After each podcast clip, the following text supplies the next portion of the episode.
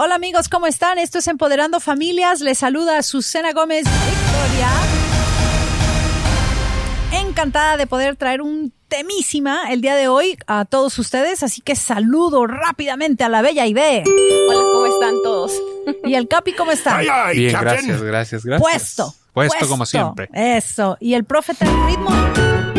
Con todo. Cuando se trata de dinero hay que ponerle ritmo a la cosa. Y sí que lo vamos a necesitar hoy. ¿Por qué? El tema de hoy es fascinante, porque si nosotros entendemos esto, realmente el dinero no debería ser un problema. ¿Por qué?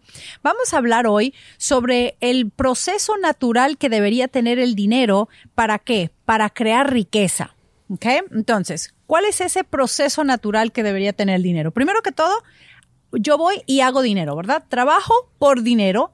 Yo me esfuerzo para traer ese dinerito a la casa, es el primer paso. Si hago dinero, ¿qué debo de hacer con ese dinero en esa meta para crear riqueza? Primero que todo empiezo a ahorrar. Entonces, hago dinero, ahorro dinero y después me tengo que enfocar en acumularlo, en darle crecimiento a ese dinero para el punto final que sea proteger mi dinero, proteger todo lo que acabo de construir. Eh, si nosotros nos enfocáramos en darle esos cuatro pasos a nuestro dinero, yo pienso que tendríamos menos problemas en el mundo. Punto. ¿Verdad? Pero yo sé que no es fácil porque cada uno de esos puntos tiene sus retos. Es un gran desafío para muchos dar el primer paso, que es el ahorro, porque trabajar no tenemos ningún problema. Yo no creo que ese sea problema para nadie. Todos vamos y sabemos hacer dinero, trabajar por dinero, pero donde nos empezamos a atorar es con la disciplina, con el ahorro, Aide. Es que, Susi, nos gusta gastar. O sea, no, no, no nos enseñaron a que tenemos que apartar un, dinerito para pagarnos a nosotros primero, ¿no? Que es una de las cosas que hablamos muchísimo nosotros aquí, de pensar en nosotros. Más bien nos enseñan en, ah, llegó el chequecito, ya llegaron, y ya este, X tienda tiene la especial fulana de tal. Ah, pues órale, ¿no? A gastarlo bien a gusto y a tener y, a, y yo creo que esa es, esa es, una de las cosas que tenemos que comenzar a pensar. Eh, ¿Lo necesito? ¿Lo, lo quiero? ¿O, o qué, qué, está pasando con lo yeah. que quiero comprar? ¿no? Entonces, por eso es que no ahorramos. No es que no tengamos para ahorrar. La realidad es que sí tenemos para ahorrar. El problema es que nuestras prioridades a veces están medio, uh -huh. medio chiquitas. No tenemos esa disciplina, Capi. Uh -huh. Sí, estaba pensando, el año 2020 fue un año muy raro, muy diferente. Y regresando a la primera parte, no hacer dinero era un problema. Fue un problema para muchos. Eh, ahora que las cosas comienzan a cambiar y comienzan a regresar a la normalidad, hay personas, eh, por primera mano lo sé, que les está costando regresar al, al al track de hacer dinero, les está gustando quedarse en casa y mm. que el gobierno le pague todas sus necesidades. Eh, sí es, es, un cambio de chip. Es, fueron 12 meses de desacostumbrarnos a lo que estábamos acostumbrados por muchos años, tristemente.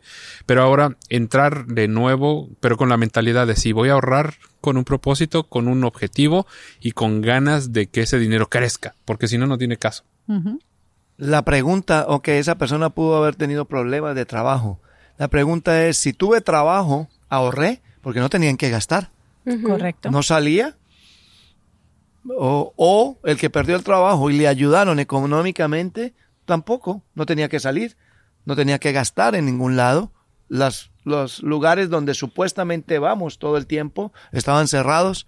Entonces, la pregunta es, ¿qué aprendimos de esa pandemia? Uh -huh. O sea, trabajar como dice Susi, siempre nosotros y especialmente los latinos somos muy trabajadores. Uh -huh. Ese no es el problema.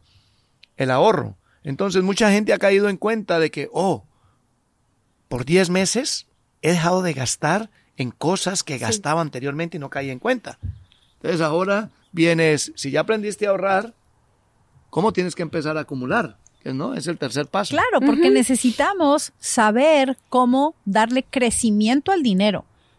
Tenemos que darle crecimiento al dinero, ¿para qué? Para que nos alcance para lo que lo necesitamos, ¿para qué? Para contrarrestar la inflación, el costo de vida, para que nos alcance para los impuestos que tenemos que pagar, porque en este país pagamos impuestos para todo, ¿verdad? Entonces es muy importante que el dinero siga ese caminito, ¿no? Que siga esa línea para llegar a la meta final. Entonces, para porque hay mucha gente, profe, que se enfoca solamente en acumular y tampoco ese es el punto, porque el solo acumular y no saber el último paso, ahí muchas veces eh, nos encontramos o nos topamos con desafíos muy grandes que nos, ahora sí que como que dice uno, uff, pues ¿para qué acumulé todo este dinero? ¿O para qué acumulé todo este En esta carrera, en esta profesión, hemos visto gente que acumula dinero y lo guarda debajo del colchón. Eso es lo que... No, entonces eh, el, el mes pasado tuvimos en nuestro Facebook Live una persona experta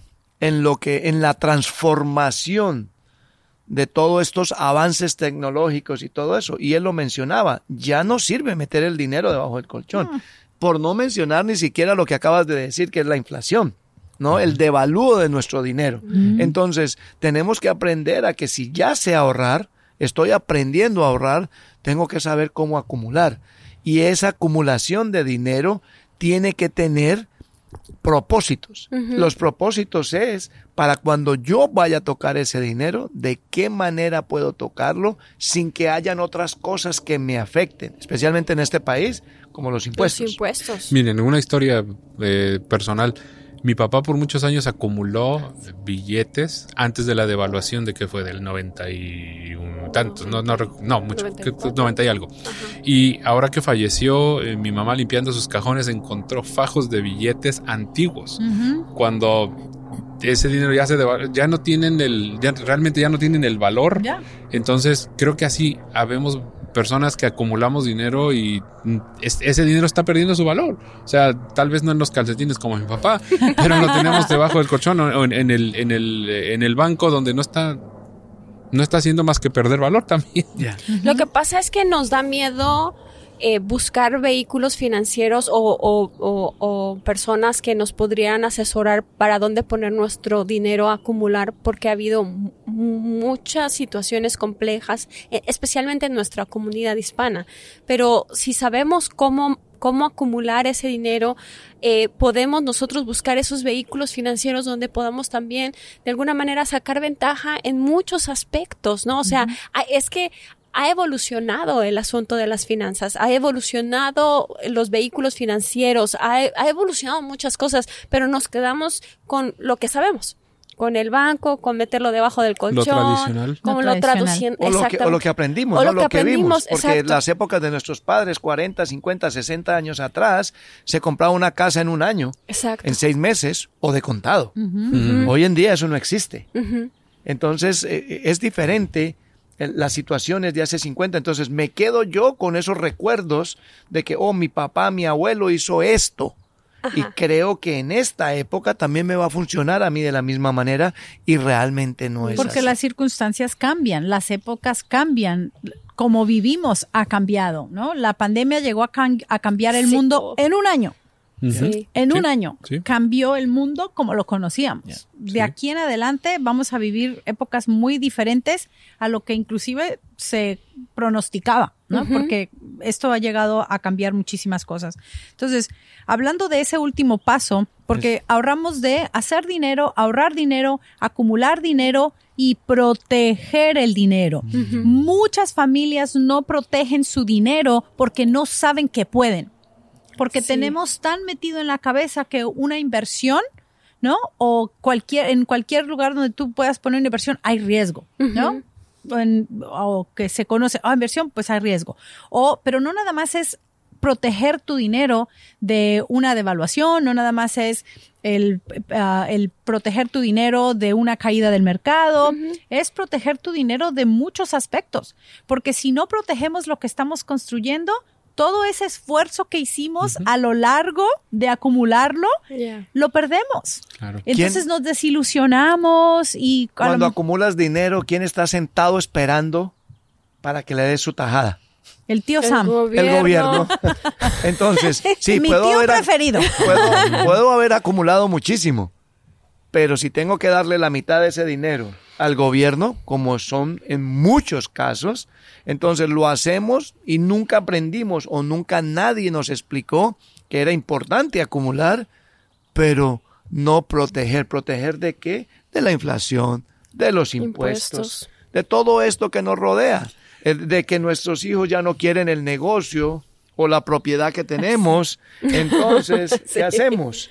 ¿No? O sea, nuestros hijos no van a dejar de hacer lo que están haciendo para venir a hacer nuestro Claro. negocio o nuestro trabajo. Entonces tenemos que pensar en todas esas posibilidades, tenemos que pensar, y tú lo decías creo en uno, en uno de los podcasts de eh, antes, tenemos que pensar en nosotros. Ahora ya acumulamos, ahora ya cumplimos con ciertas responsabilidades, ahora nuestra responsabilidad es proteger nuestro dinero. Claro, y pensábamos proteger dinero de los ladrones y por eso lo llevamos al banco que lo metieran en una caja fuerte y ya, ese, ese era el pensamiento de proteger nuestro dinero, pero va muchísimo más allá, como comentaba Susi. Y el proteger el dinero también significa proteger tus futuras generaciones. Sí. No por el hecho de que yo fui pobre o no tuve dinero o que es que eh, no me dejaron nada. No quiere decir lo mismo que podamos hacer por las futuras generaciones, ¿no? Darles mejores opciones. Sí, claro.